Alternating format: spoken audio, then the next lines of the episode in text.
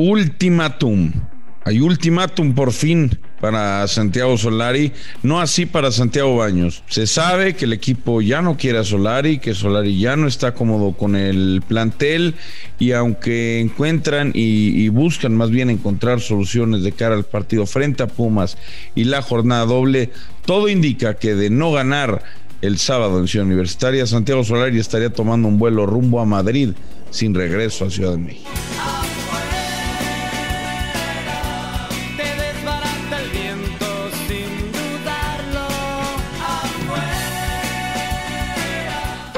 JJ Macías ya lo había dicho que iba a hablar a su regreso hoy frente a los medios de comunicación, pero dirigiéndose a todos los chivermanos. Un Macías humilde, un Macías que tocó fondo, un Macías que maduró en Europa, un Macías que no habló absolutamente nada del viejo continente, enfocado y concentrado en triunfar con el Guadalajara. Los dos grandes. Hola, ¿qué tal, Footboxers? Y sean todos bienvenidos a los dos grandes. Ya estaremos platicando de esto que nos dejó hoy JJ Macías, que, dio la cara, que quiso hablar. Y ya lo había anunciado a su llegada que iba, que iba a hablar. Pero antes, Pollo, entonces ultimátum a Solari, o sea, lo que empezó con Pumas tiene que terminar con Pumas. Pues podría ser eh, de esa forma. Yo no, yo no entiendo, mi querido Fer. Eh, yo no entiendo los ultimátums. Yo no entiendo los ultimátums porque entonces estás dependiendo de un resultado para ver si dejas o si no dejas a un técnico que claramente eh, pues ya demostró que ya no puede con el, con el grupo, que el grupo ya no lo quiere, que el grupo ya no lo sigue, eh, los resultados no se le dan, porque, ¿me entiendo? Hay veces que el grupo no te quiere, pero los resultados lo sacan, ¿no? Dicen, bueno, pues este no me cae bien, pero pues vamos a darle. En esta ocasión yo veo a un América y a un, y a un plantel que está, entre comillas, rendido a que, bueno, pues ya, ya con, con Solari no le van a dar eh, y, y, me preocupa que contra Pumas se deje una imagen muy, muy mala o me preocupa que se deje una buena imagen de amor propio de los jugadores, saquen el resultado y entonces dejen a Santiago Solari que pues claramente ya no está para, para el equipo. Y aquí el gran problema es quién es el plan B que tiene Santiago Baños. Yo no sé, tú dime. Porque yo no tengo claro, ¿eh? Yo no tengo claro a quién van a dejar. Me imagino que un interinato, como hizo Guadalajara con Marcelo Michel, eh, digo, ahora Marcelo Michel es el primer entrenador ya confirmado, pero pues a lo mejor Dieito Ramírez o, o Gilberto Adame la verdad no lo tengo claro, Fer, y no sé si Baños lo tengo. Oye, Pollo. Sí. A, mí me, me, contaban cosas de, de Me contaban que, que sí, que efectivamente varios jugadores no están contentos con Solari.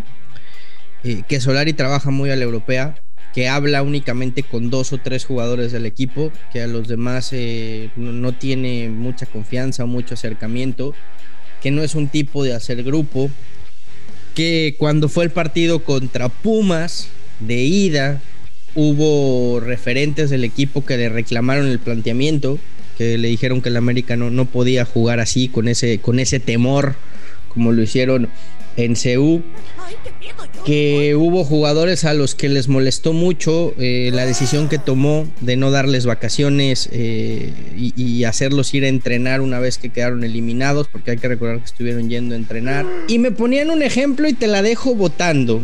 El otro día en el podcast, ¿te acuerdas que escuchábamos a Guillermo Ochoa que salió a zona mixta? Me decían los reporteros que estaban ahí cubriendo tú sabes cómo está el Estadio Azteca, que está la, la, sala de prensa y atrás es la zona mixta, ¿no? O sea, están, digamos, al lado. Guillermo Ochoa salió en plena conferencia de Santiago Solari, porque ya era presencial la conferencia. Y en ese momento, la mayoría, por no decirte todos los reporteros, le dieron la espalda a Solari y se fueron con Guillermo Ochoa. Yo te pregunto, Pollo, ¿esto lo ves como una señal de, de memo para que le quede claro a Solari quién es más importante de los dos en el América? No, yo no lo tomaría así no, No creo que sea, más bien yo creo que Memo apenado por la por la situación, apenado una vez más por el resultado, entiende que es el capitán, entiende que es el líder del equipo y que tiene que salir a dar la cara, ¿no? Y, y hablar con la prensa para mandar un mensaje a la afición yo no, no, lo creo como un mensaje retador a, a, Solari. A ver, en América ya sabían que compraban, ¿no? Sabían que compraban a un tipo eh, hecho en Europa, que sí conocía el fútbol mexicano, que jugó aquí, eh, que, que, que, su familia estuvo acá eh, y bueno, todo lo que tú quieras pero es un tipo pues prácticamente europeo y cuando traes este tipo de personajes pues allá hay, hay técnicos que no son tan cercanos, más en la élite, ¿no? Pero sí hay algo roto, pollo. O sea, no, no es nada más eso. o sea, hay, hay algo roto entre, entre jugadores, y cuerpo técnico. ¿Estamos de acuerdo? Eso estamos de acuerdo. Ahora, si Santiago Baños lo sabe, que seguramente lo sabe, digo, no, no, no creo que se venga a enterar por los dos grandes que el vestidor está roto, ¿no? Con Santiago Solari. Yo no entiendo por qué un ultimátum. Más bien es ya necesito empezar a buscar un plan B, un plan B eh, de de veras, ¿no? Un plan B en serio. Estaba, de hecho, eh, leyendo, ¿no? La columna de la columna de Rubén Rodríguez y mencionaba que algunos de los de los planes B que tenía América en su momento eran Diego Alonso, Jaime Lozano o Hernán Cristante. Hazme el favor, Hernán Cristante.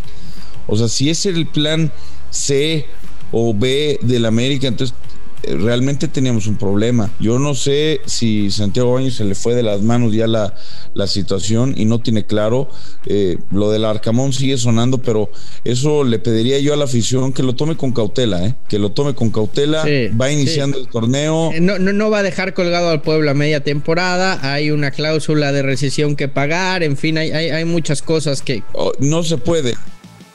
De entrada no se puede dirigir a dos equipos el, en el mismo, torneo. torneo, Fer. Este, y por lo demás, con cautela, con cautela. Sí anda muy bien, pero tranquis, ¿no? Oye, Pollo, pero, a ver, ya, ya mucho del AME. Eh, hoy habló JJ Macías, o esa es la nota del día. Gracias, chaval.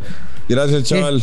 ¿Cómo me que, tengo que ir me tengo que ir a ver el canal del Congreso, algo más divertido. Pero vamos a escuchar a JJ Macías. No, bye. Este, y pues bueno, el tema del máximo campeón goleador de, de, Chivas, pues obviamente es un sueño para mí, ¿no? Claro que sí quiero luchar por ello. Este, y, claro que obviamente está muy lejos ese tema, pero, pero claro que uno saliendo desde, desde la cantera de Chivas siempre se fija e, en, esas metas y es un sueño que, a cualquiera le gustaría lograr.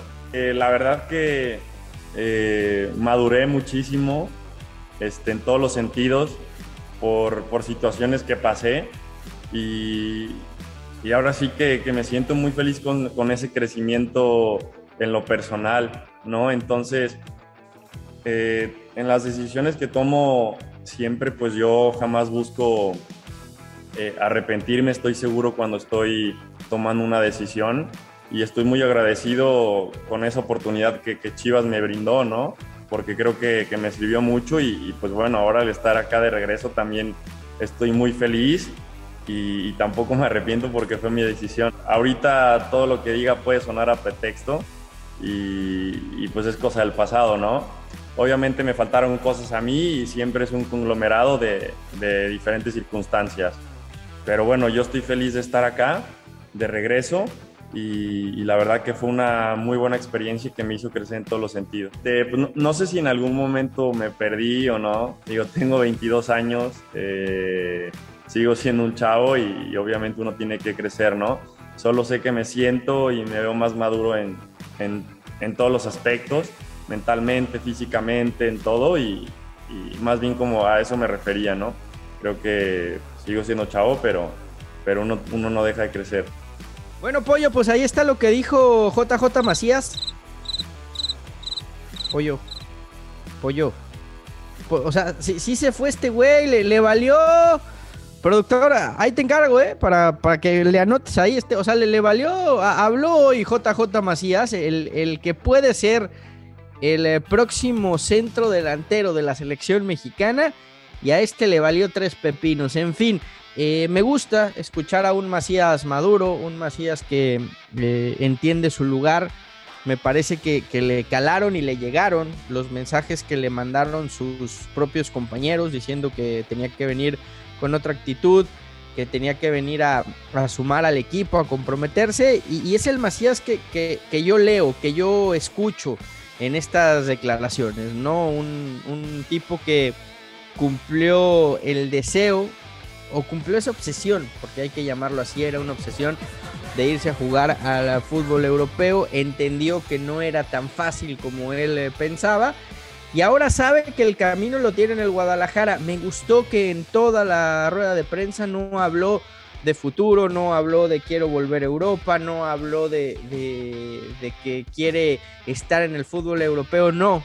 Se, enfoca en, en, lo que tiene hoy, en el presente, en triunfar en Chivas, porque ese, ese puede ser el camino para regresar al eh, fútbol europeo. Sí, sí lo escucho más humilde, más centrado, eh, cualidades tiene y como él mismo lo decía, ¿no? Tengo 22 años, eh, creo que se vale a veces equivocarse cuando eres tan joven. Lo importante es volver a encontrar el camino y rectificar, sobre todo si eres una de las carreras que más promete dentro del fútbol mexicano. Insisto, el sistema de Marcelo Michele Año le va a ayudar.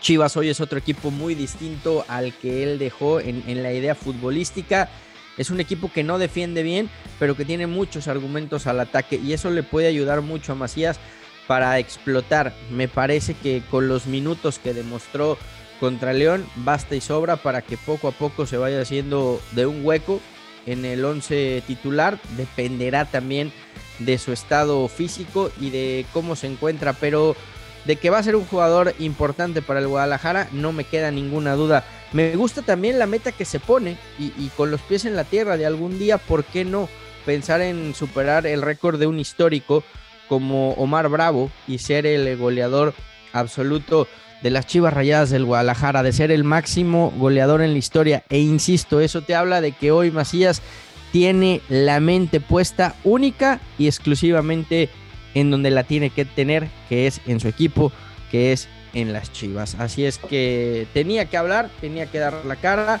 lo hace de buena manera y veremos qué pasa con JJ. Eh, Por lo pronto, eh, partido contra Puebla, en el que seguramente será convocado. Nosotros aquí le adelantamos, antes que nadie, que iba a ir convocado a León. Ahora seguramente estará en ese encuentro contra el Puebla. Pues ahí está, Pollo. Te perdiste de escuchar a un tipo que escúchalo bien, va a regresar a su mejor nivel, va a marcar diferencia en el Guadalajara y creo que hasta se puede acabar metiendo en la lista del Tata a Qatar 2022. Fútbol Set, gracias por escucharnos. Recuerden darle like, suscribirse al podcast y si están en Spotify, calificarnos con 5 estrellas. Nos escuchamos el eh, próximo viernes con más de los dos grandes. Soy Fernando Ceballos.